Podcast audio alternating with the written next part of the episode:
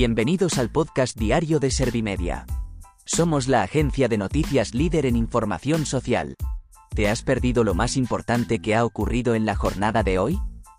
A continuación te cuento en menos de un minuto los titulares más destacados de este lunes, 4 de septiembre de 2023.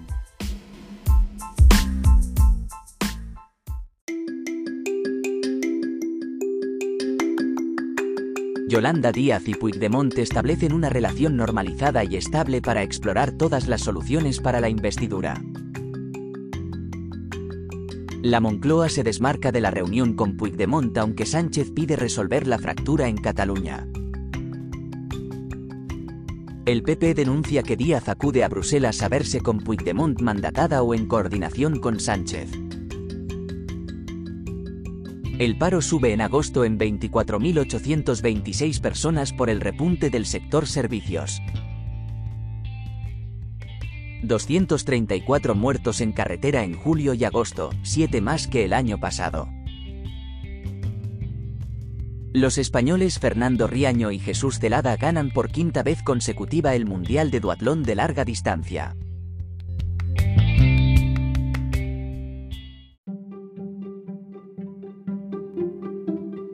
¿Te han sabido a poco los titulares? Pues ahora te resumo en un par de minutos los datos más importantes de estas noticias. Yolanda Díaz y Puigdemont establecen una relación normalizada y estable para explorar todas las soluciones para una investidura. Ambos líderes se han visto en Bruselas y han asegurado mediante un comunicado conjunto que el encuentro ha sido fructífero y permite establecer una relación normalizada y estable entre sus dos formaciones políticas. Asimismo, han aseverado que el objetivo de sus negociaciones es encontrar soluciones basadas en el diálogo a través de los cauces políticos.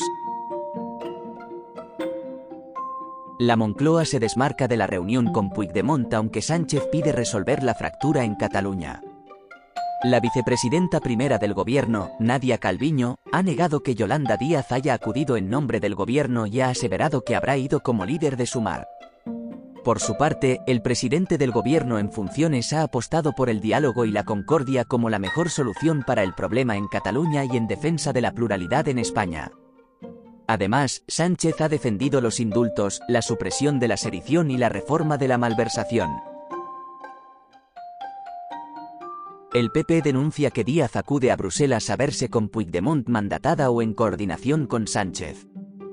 El vicesecretario de Cultura y Sociedad Abierta, Borja Semper, ha criticado que Yolanda Díaz haya rechazado reunirse con Feijóo mientras que sí está dispuesta a hacerlo con un prófugo de la justicia en Bruselas. Por su parte, Santiago Abascal ha mostrado su preocupación con que el gobierno esté sentado con Puigdemont y ha aseverado que esta reunión no se daría en un lugar donde se respete la legalidad y la dignidad de sus ciudadanos. El paro sube en agosto en 24.826 personas por el repunte del sector servicios. Los datos publicados por el Ministerio de Trabajo y Economía Social muestran que, en comparativa interanual, el desempleo ha bajado con respecto a agosto del año pasado en 221.540 personas.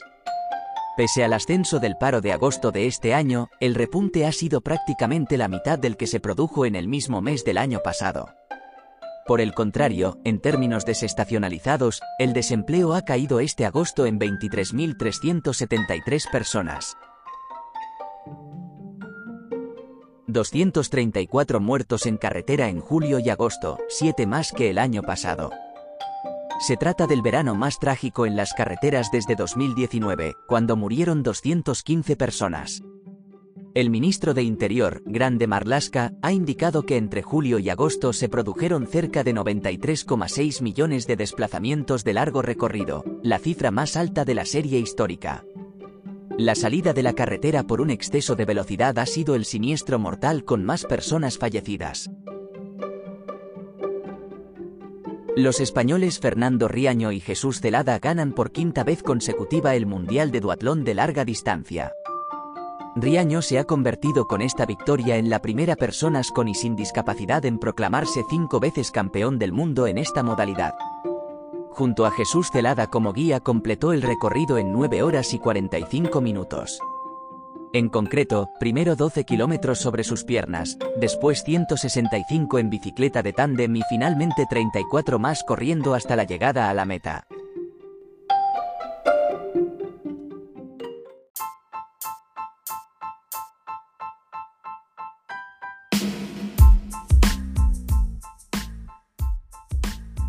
Gracias por escuchar los titulares de la jornada en este podcast de Servimedia.